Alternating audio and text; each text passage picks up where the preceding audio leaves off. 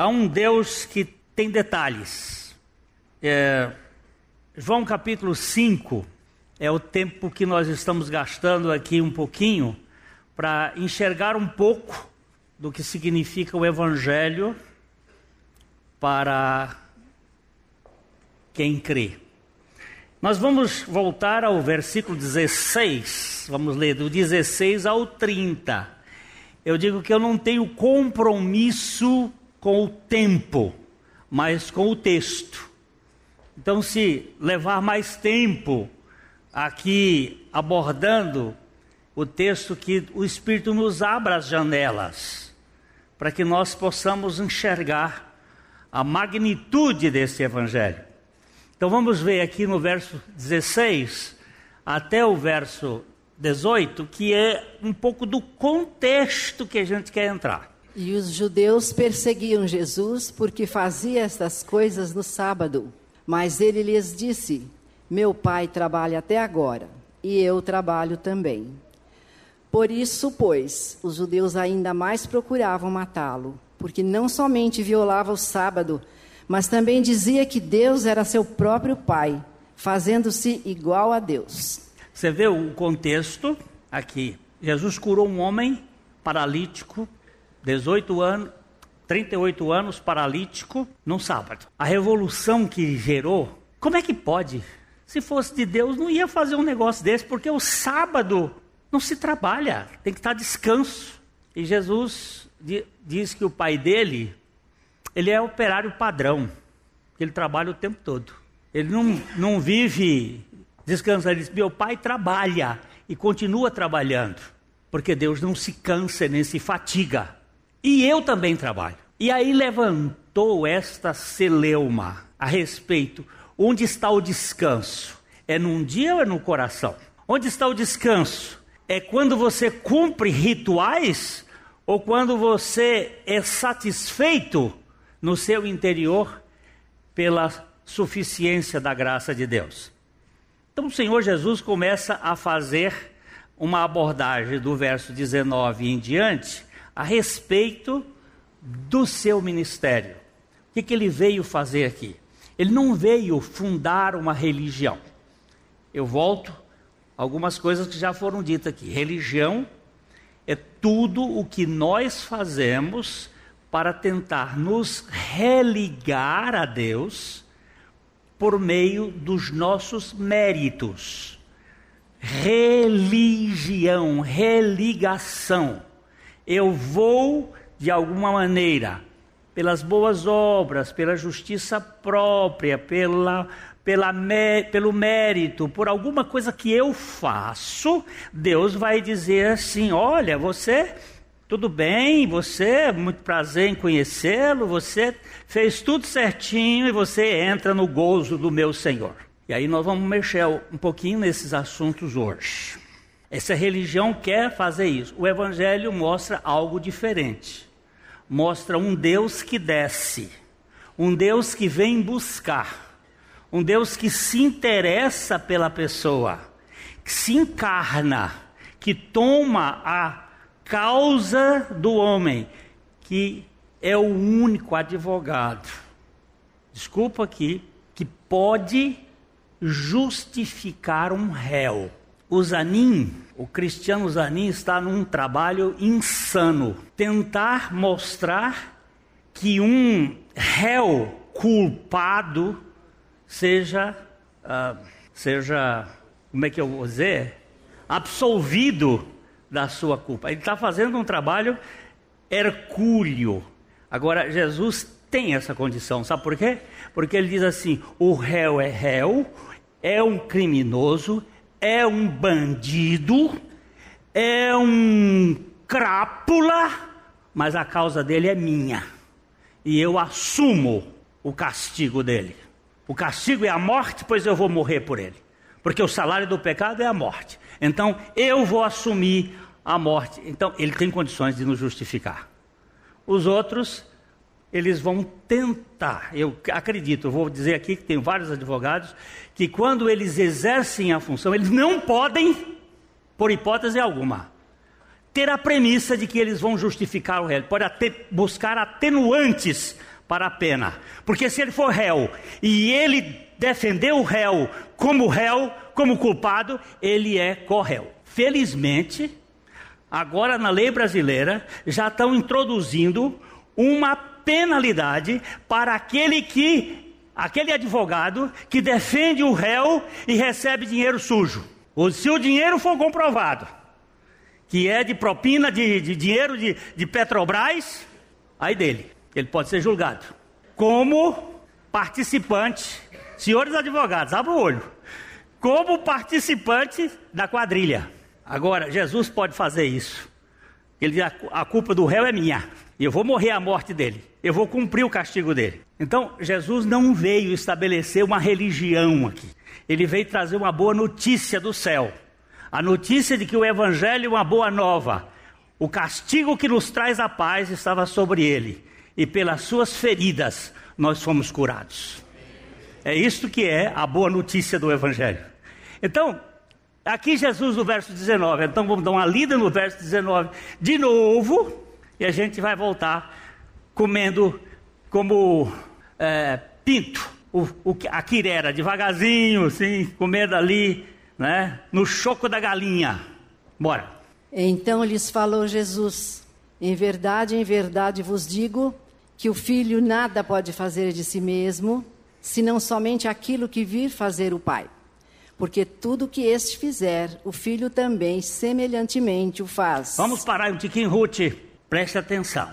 Foi Jesus quem disse: Ele é o nosso chaliá, ele é o nosso procurador, ele é o nosso representante, ele é aquele que tem a autoridade para dizer que o filho nada pode fazer por si mesmo. Somente aquilo que vir o Pai fazer.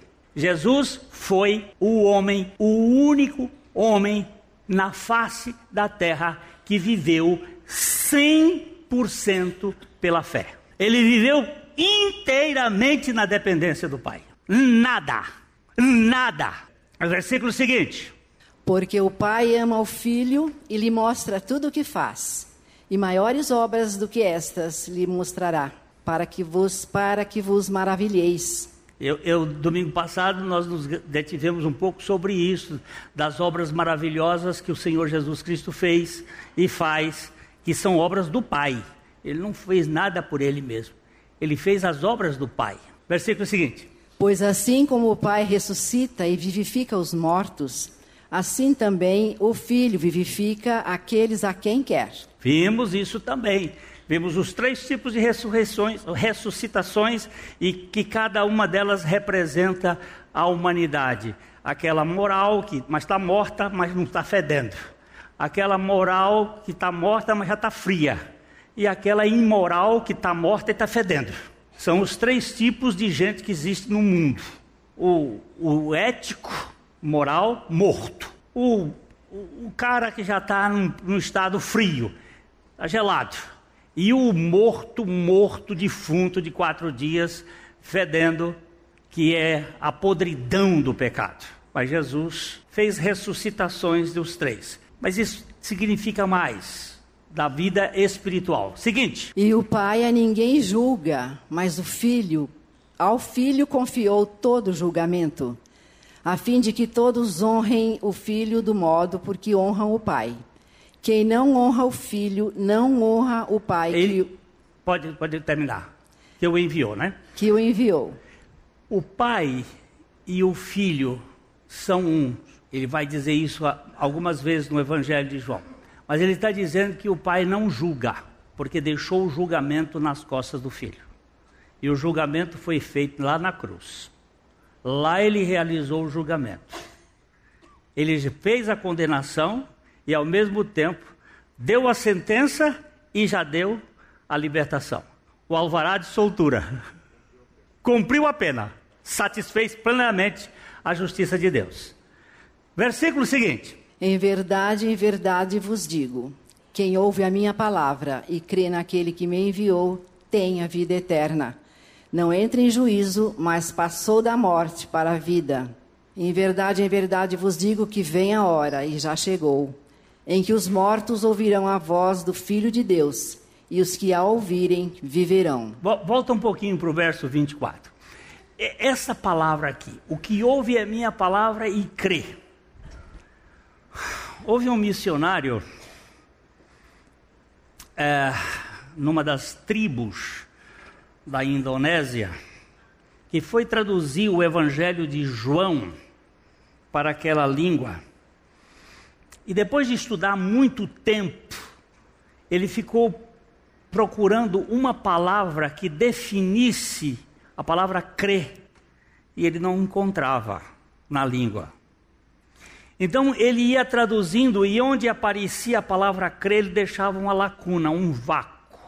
Um dia ele estava lá trabalhando quando chegou uma estafeta, muito cansado, correndo, e entregou, naquele calor terrível, entregou aquilo que ele tinha e jogou-se em cima de uma espécie de maca ou rede e deitou ali e disse duas palavras na língua dele que o missionário nunca tinha ouvido. E ele perguntou para alguém o que, que ele disse. Aí ele disse: ele disse que ele chegou ao fim dele mesmo e encontrou descanso. Aí ele disse: Ah, achei. O que é crer? É quando você chega ao fim de você mesmo e acha descanso. E ele usou aquela expressão. A fé é o fim de nós mesmos não temos para onde correr, mas encontramos descanso porque sabemos onde nos apoiar. Temos a segurança.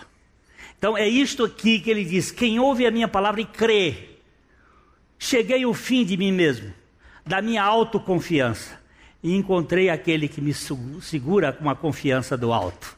Agora eu estou firme. Aí ele diz: em verdade vos digo que, que vem a hora e já chegou. Esta hora aqui é Ele, Jesus. A hora da redenção chegou. Ele estava na terra. O Salvador estava na terra. Ele veio e já chegou. Em que os mortos, Glênio, um morto. Eu fui educado na Igreja Batista em Corrente, no Piauí. Passei por todos os caminhos da religião. Foi, fui muito bom menino na religião acabei indo para o seminário, fiz um curso de seminário, fui ser pastor no Rio de Janeiro, vim ser pastor aqui em Londrina, era pastor aqui desta igreja há dois anos, quando um dia, lá na igreja missionária do aeroporto, eu ouvi a palavra de Deus que eu nunca tinha escutado. Quem ouve a minha palavra. Eu eu era educado dentro da religião. Quando eu ouvi aquela palavra, eu estava sentado no banco, assim, todo de terno e gravata, muito empavonado, e eu vi aquele pastorzinho, um tipo desconsiderável, com uma calça pega marreca, com a camisa volta ao mundo, com uma gravatinha estreita, tocando sanfona, eu já fiz um pré-julgamento. Eu disse que, que eu vim amarrar minha égua. E quando ele começou a falar, dez minutos depois eu estava tremendo e chorando no banco, porque ele falava de alguma coisa que eu nunca tinha ouvido. Que o meu velho homem tinha sido crucificado na cruz com Cristo. Eu sempre soube que Jesus morreu por mim, e isso fazia até muito sentido, mas que eu tinha morrido com ele. Isso nunca fez sentido. E naquela noite, eu criei e eu, me, eu fui tornado uma nova criatura. Houve o evangelho operante. Então, quem ouve, ele diz que é chegado o morto que estava morto, podia ser, pode ser pastor, pode ser presbítero, pode ser papa, pode ser o que for. Se não nascer de novo, não pode entrar no reino de Deus. E só nasce de novo pela palavra. E a palavra tem que ser trazida pelo Espírito Santo. E aí você vem verificar aqui. Ele diz: em verdade, em verdade, eu vos digo que vem a hora, e já chegou, em que os mortos ouvirão a voz do Filho de Deus, e os que ouvirem viverão. Jesus vai dizer isso lá para Marta: Eu sou a ressurreição e a vida. Quem crê em mim, ainda que morra, viverá. E todo que vive e crê em mim, never, nunca, jamais morrerá. Crês tu isto? Você, você vê que é uma questão eterna. Versículo 26. Porque assim como o Pai tem vida em si mesmo, também concedeu ao Filho ter vida em si mesmo. E lhe deu autoridade para julgar, porque é o Filho do homem. Você presta atenção que não é o Filho de Deus que julga, é o Filho do homem. Porque Jesus, o Filho do homem, teve que receber o castigo da humanidade. Mas nós vamos chegar uma outra vez para ver as duas naturezas fazendo a obra lá na cruz: Jesus e Cristo. As duas naturezas estão trabalhando dentro do mesmo propósito. Deus estava em Cristo realizando a reconciliação do mundo consigo mesmo. Versículo 27, 20, é, 28.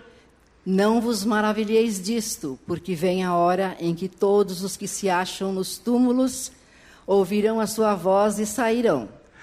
Ah, ha, ha, ha, e agora? Os que te... é, não, não, calma aí, Rutinha. Devagar, você está com pressa. Não vos maravilheis disto. Volta para trás aí, para voltar para frente é difícil. Mas volta um pouco mais, mais, mais, mais. Aqui, vamos parar aqui. É, ele diz assim: onde é que está o vos maravilhoso? Aqui, aqui, 20, 20. É, porque o pai ama o filho e lhe mostra tudo o que faz. E maiores obras do que estas mostrará para que vos maravilheis. Estas obras aqui que nós vimos domingo passado é para ser maravilhadas. Agora volto para lá para o 28. Aí ele diz assim: Não vos maravilheis disto. Tem umas coisas que é para ficar maravilhado, outras coisas para não ficar maravilhado. O que é que ele quer que a gente não fique maravilhado? que vai, que tem um tempo de validade, que vai chegar uma hora que ainda não chegou. Esta hora primeira ali já chegou. Agora ele está falando de uma hora, porque vem a hora e ele não diz que já chegou.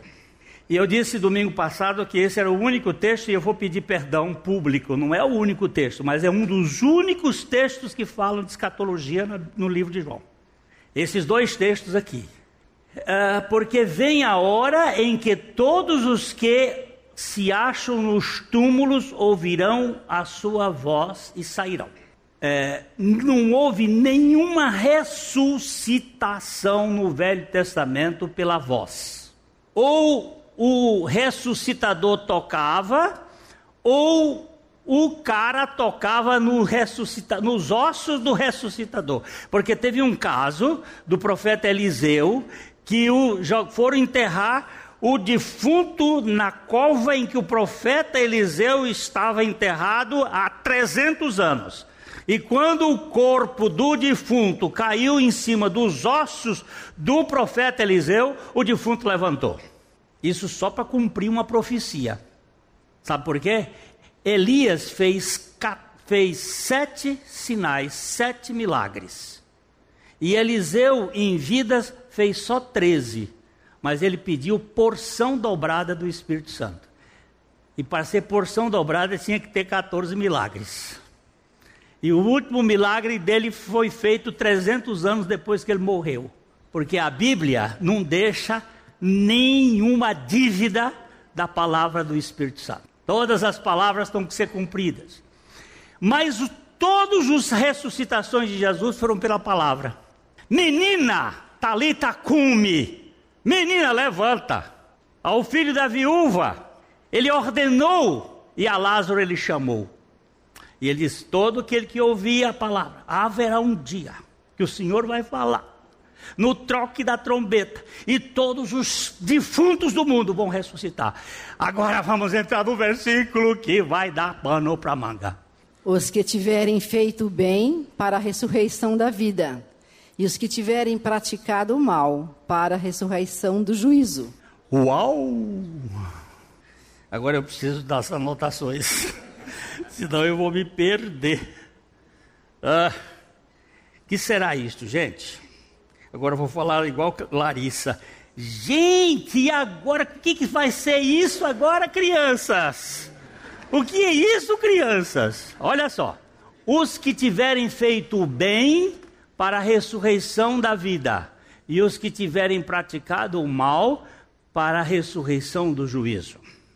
Quer dizer que as pessoas não são salvas pela fé, mas sim pelo que elas fazem? Sim, elas são salvas pelos que elas fazem, pela fé.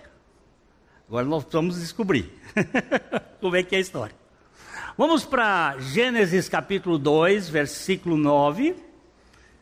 Perdão, Gênesis capítulo 2, versículo 9, tá certo. Aqui nós temos os conceitos de bem e mal que precisam de luz, bem e mal. Aqui nesse texto nós, aqui não, quem é outro já tá. Vamos lá, Ruth. Do solo fez o Senhor Deus brotar toda sorte de árvores agradáveis à vista e boas para alimento, e também a árvore da vida no meio do jardim e a árvore de, do conhecimento do bem e do mal. Eu vou perguntar para vocês: vocês têm tempo para mais ou menos uma hora de pregação? Não estou brincando, mas eu aqui vou, vou dar um pouquinho porque eu, eu preciso explicar aqui. Olha bem, aqui aparece pela primeira vez, chama-se lei da primeira menção. Toda vez que uma palavra aparece pela primeira vez na Bíblia, a gente tem que chamar a atenção o que, que ela quer dizer. E ela vai determinar a forma de, ah, de definição posterior. Nós vamos apertar o dedo no bem aqui. Aperta o dedo aí no bem. Vai aparecer a palavra tov.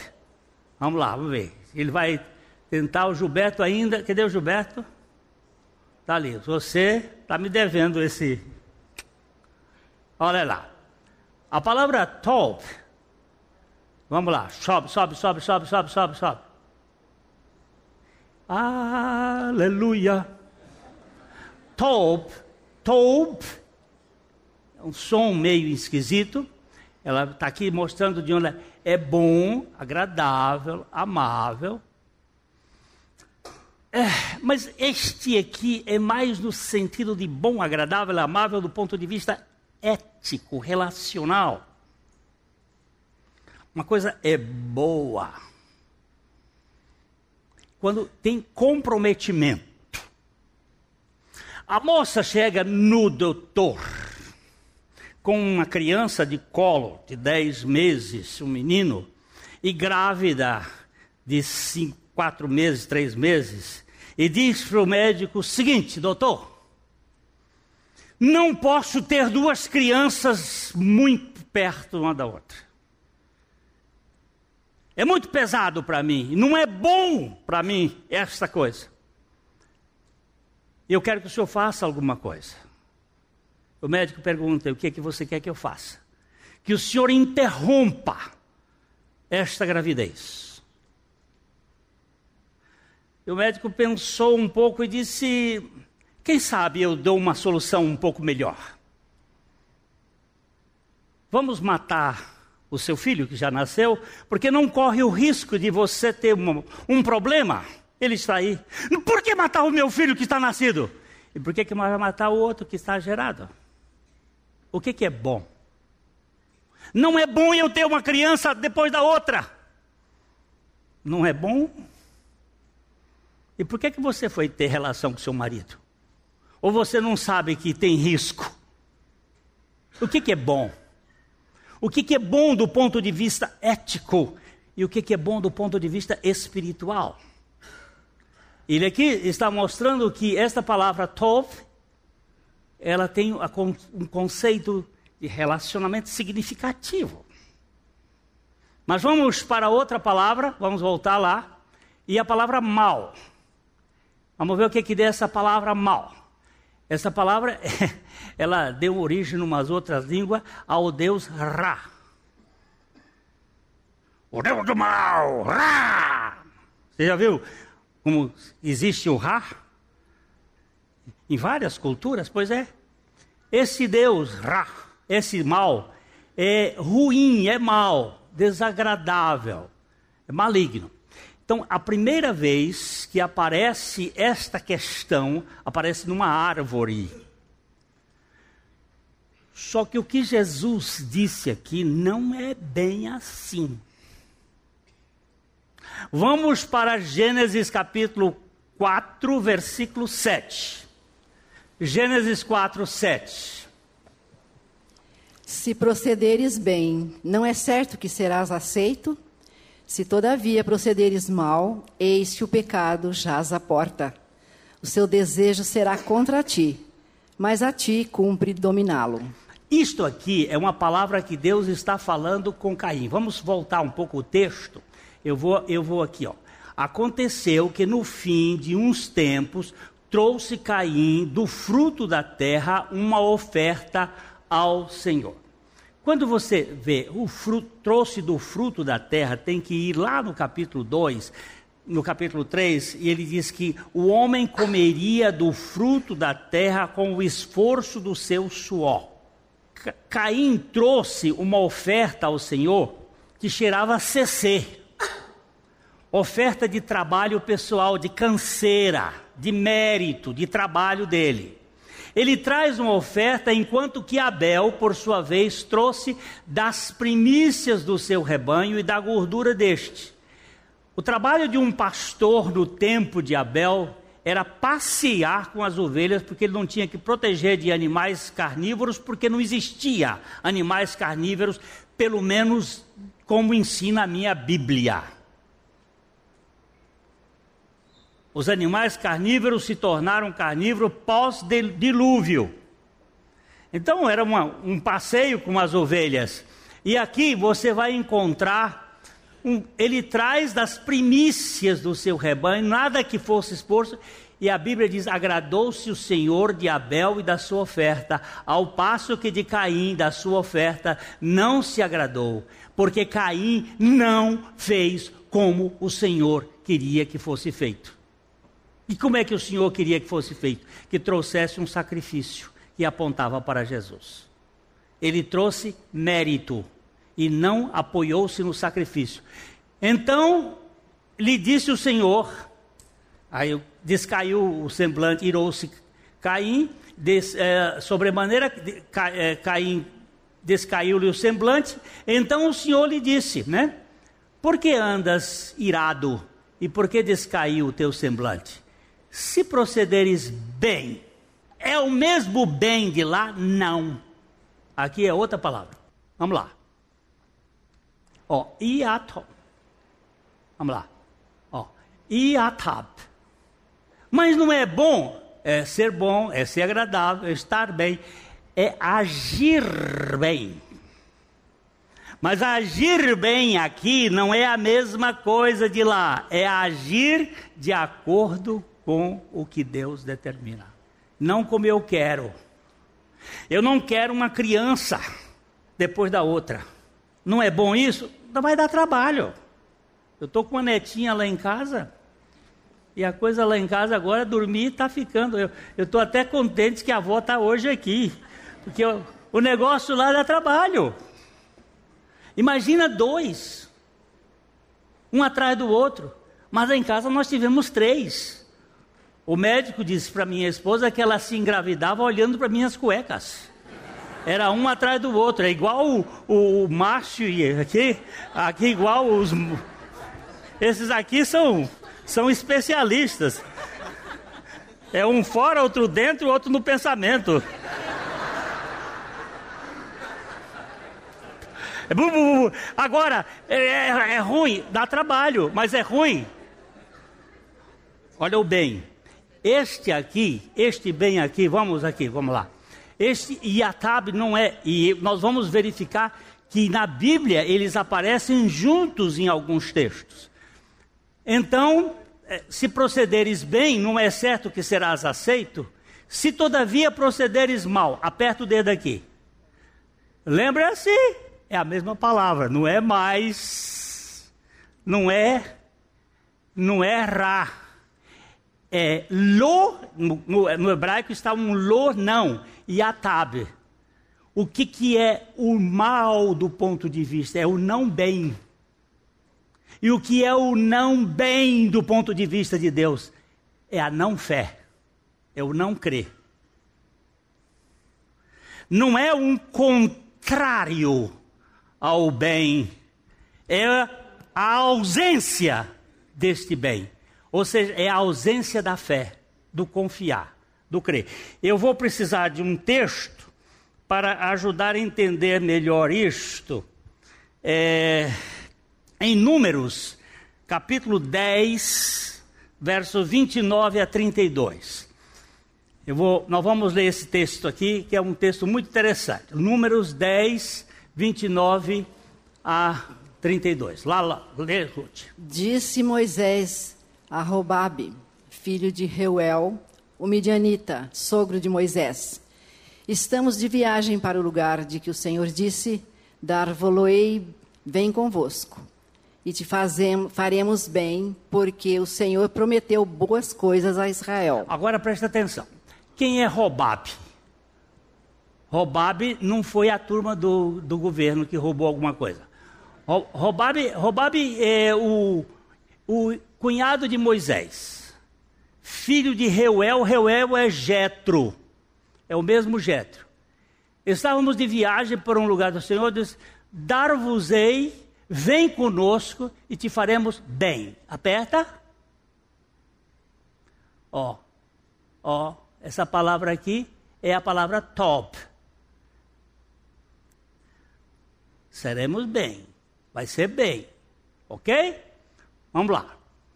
Porque o Senhor prometeu boas coisas. Se você aprender a botar aqui em coisas, que estão lá boas, vai ser top também. Pode apertar. Ó, é a mesma palavra, não precisa mexer mais. Porém ele respondeu: Não irei, antes irei à minha terra e à minha parentela. Não vou andar com vocês, eu não quero conversa com vocês. Eu sou seu cunhado, mas eu não quero ir com vocês. Eu vou lá para os midianetas, eu vou cuidar do, do que é meu. Aí tornou-lhe Moisés, leia Ruth, por favor. Tornou-lhe Moisés: Ora, não nos deixes, porque tu sabes que devemos acampar-nos no deserto e nos servirás de água, de, de guia. guia. É que, porque para ser guia tinha que buscar o lugar das águas. É verdade, e ele sabia muito bem, ele estava acostumado lá. Você não errou, não. Tá certo. Eu estou salvando sua pele também, Ruth. Eu hoje estou ruim e você também. Mas vamos, vamos ver.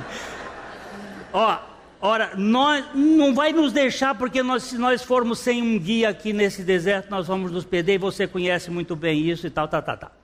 O verso 32. Se vieres conosco, fartiemos o mesmo bem que o Senhor a nós nos fizer. Ah, aqui está uma coisinha que é bonita. Você vai encontrar aqui a palavra bem. Aperta o dedinho. Ó, é aquela palavra tov. É aquela palavra lá da árvore. Se fizeres o bem ético, moral, o bem, o bem que é agradável, amável. Veja agora, passa para frente. Veja agora o que o Senhor nos fizer. Aperta o dedo aqui no fizer. E a top. O bem do Senhor é diferente do nosso bem. Porque o bem do Senhor é o bem que Ele realiza por nós. Nós precisamos caminhar um pouquinho mais, que eu, te, eu tenho pouco tempo para dizer isso. Aqui nesse texto, ele está mostrando que eu não vou ser compensado pelo meu bem, mas pelo bem do Senhor, pelo bem que Ele fizer. Agora vamos para João capítulo 3, lembrar atrasmente. João capítulo 3, versículo 17, 18, 19, 20, 21, 22. Vamos lá. Porque Deus amou o mundo, ele diz, porque Deus.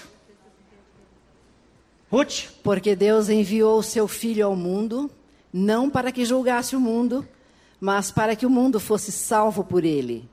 Quem nele crê não é julgado.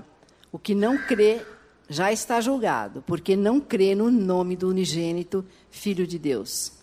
O julgamento é este: que a luz veio ao mundo e os homens amaram mais as trevas do que a luz, porque as suas obras eram más. Agora veja o verso 20. Pois todo aquele que pratica o mal aborrece a luz e não se chega para a luz, a fim de não serem arguídas as suas obras.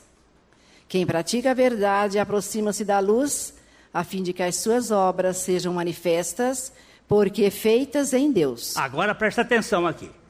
Pois todo aquele que pratica o mal aborrece e não se chega para a luz, a fim de não serem arguídas as suas obras. Quem pratica a.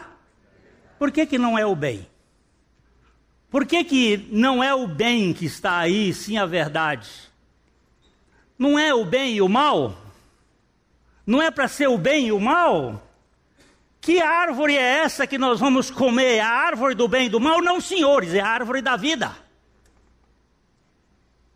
E pela árvore da vida, as obras são feitas por Deus. Não são feitas por mim. A minha fé que eu ganhei do Senhor me dá condição a eu praticar as obras do bem do Senhor, as obras que Ele preparou para que eu andasse nelas. Será? Será que eu acho? É... Eu preciso achar. Dá, uma paciênciazinha aí de coração. É... Não estou achando, mas vou ver se eu lembro. Uma médica cristã está é, tá fazendo um parto de uma senhora na África. E, e lá pelas, pelas tantas, a mulher morre. Ela consegue tirar a criança. Mas a criança nasce prematura. E ela pede que ela pede que corram para pegar é, uma bolsa de água quente. Não tem UTI neonatal. Era uma situação bastante difícil. E, e ela então chega a notícia, a única bolsa de água que tinha aqui está furada.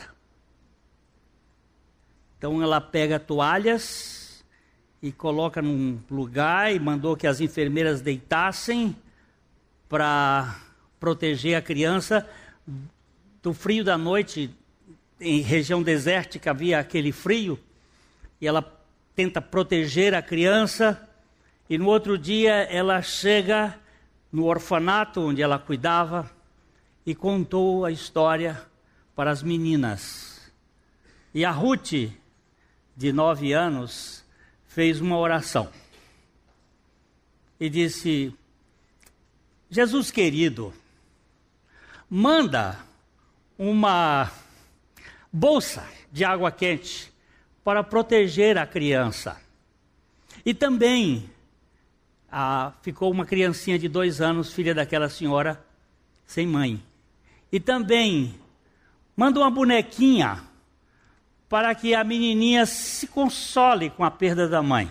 A médica ficou pensando: meu Deus, aqui eu, eu estou há quatro anos nessa localidade, nunca recebi nada. Essa menina faz uma oração destas.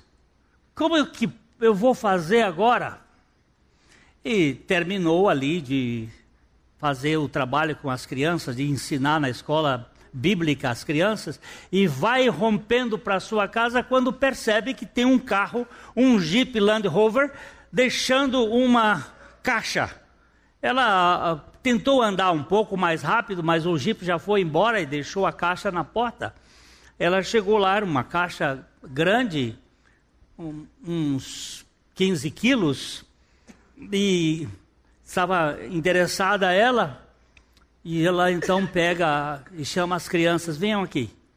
E a Ruth chegou e disse assim: Eita Deus!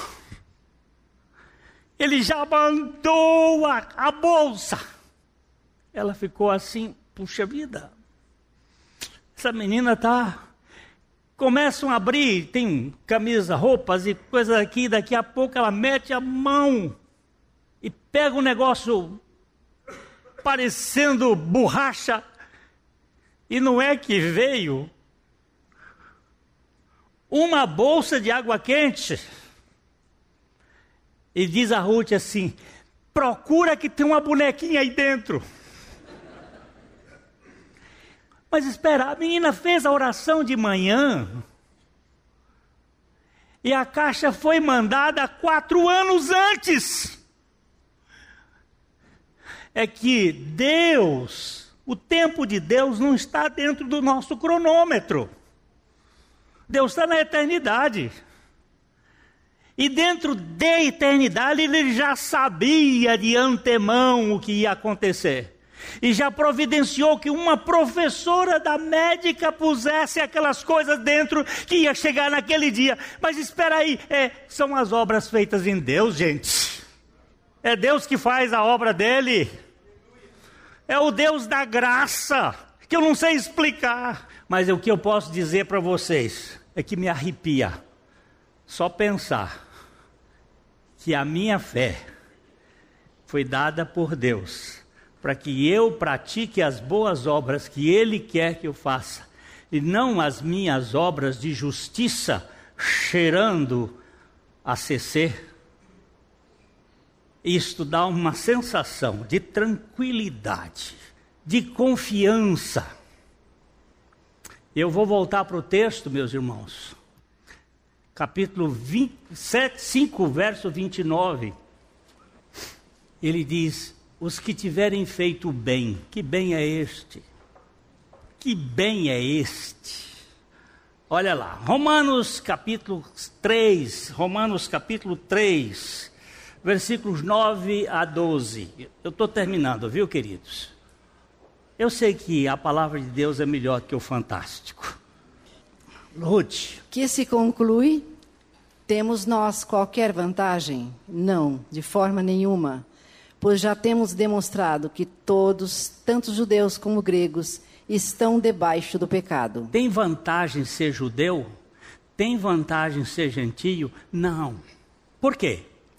Porque todos estão debaixo do pecado. Seja religioso, seja não religioso, seja o Papa, seja o Lula, seja o Glênio, seja o Fernandinho Beiramar, nós estamos todos debaixo do pecado.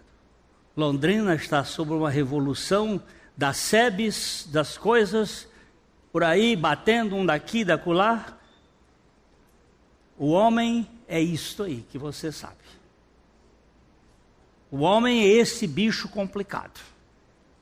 E se ele não nascer de novo, ele vai ser um político, ele vai ser um religioso, ele vai passar os outros para trás, ele vai passar na política, ele vai passar nas religiões, ele é um troço terrível.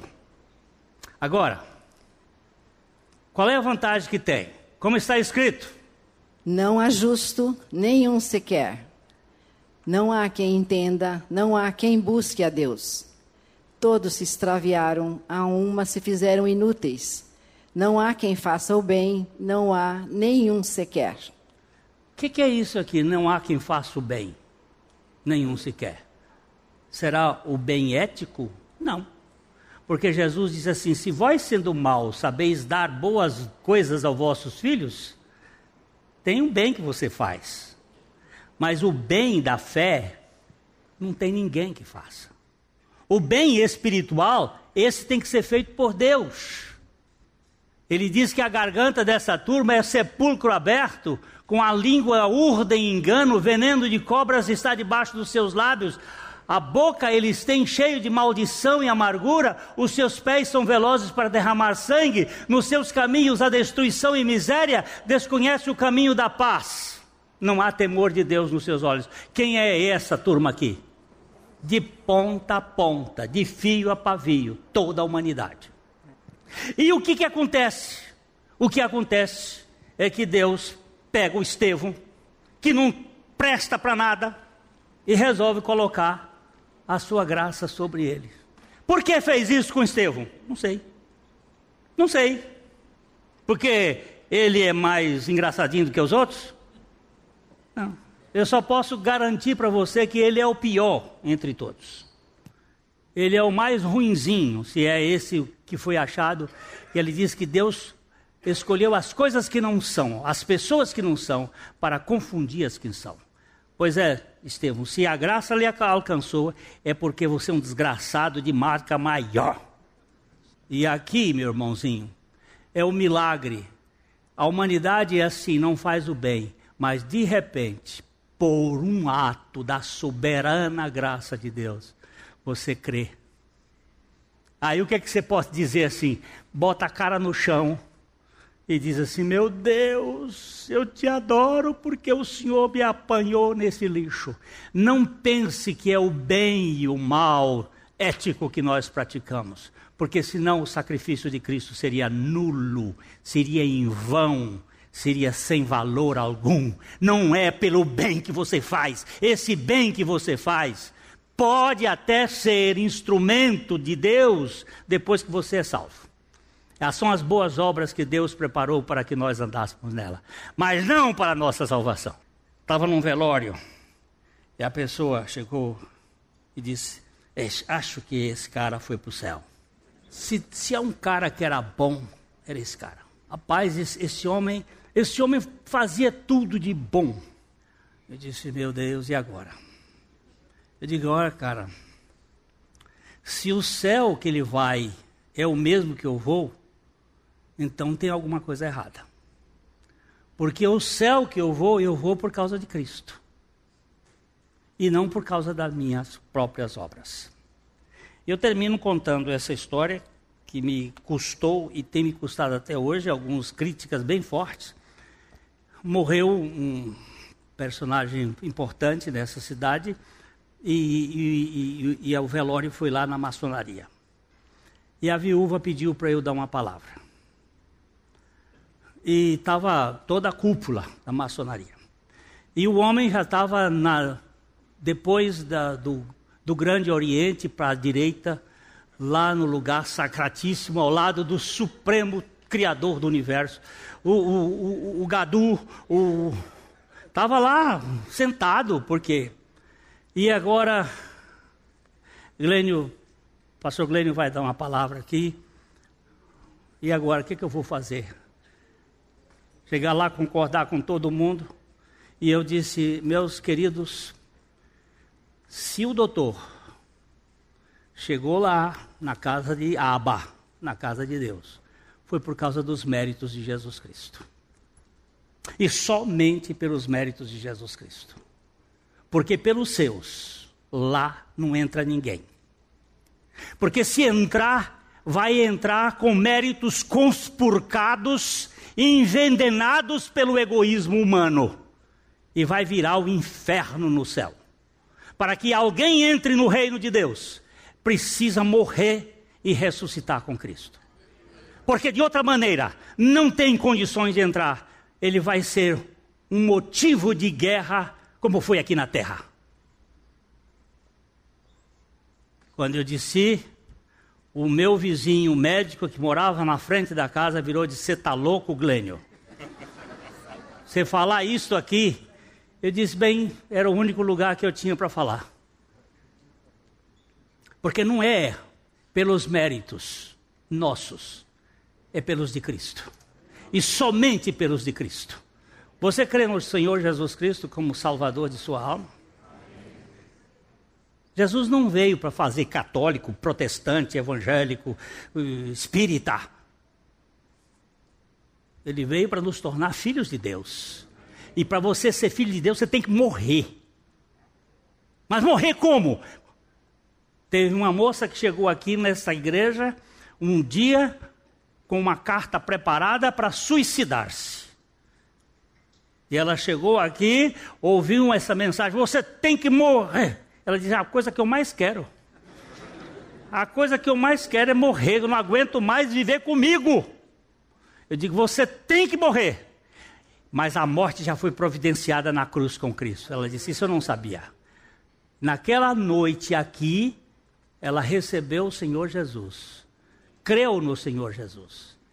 Foi para casa, no outro dia ela me escreveu uma carta. Na quarta-feira ela trouxe as duas cartas, que eu as tenho guardadas. Uma dizendo: Estou insatisfeita comigo mesmo, não consigo viver comigo, pedindo perdão à filha, e a outra agradecendo o filho, o filho de Deus, por ter aceito. Você não precisa suicidar-se. Lá na cruz você já morreu. Creia. Eu não posso garantir mais nada senão o que a palavra de Deus diz. Que o Senhor tenha misericórdia. E não vá dizer nunca que você foi vai entrar no reino dos céus por causa das suas obras, mas pelas obras de Cristo Jesus. Estas são as obras eternas. Quem pratica o bem é quem crê. Quem pratica o mal é quem não crê. É incrédulo. Dá descanso, não dá? Porque se a gente faz, pratica um bocado de bem, mas faz um bocado de obras sujas, vai negar tudo o que fez.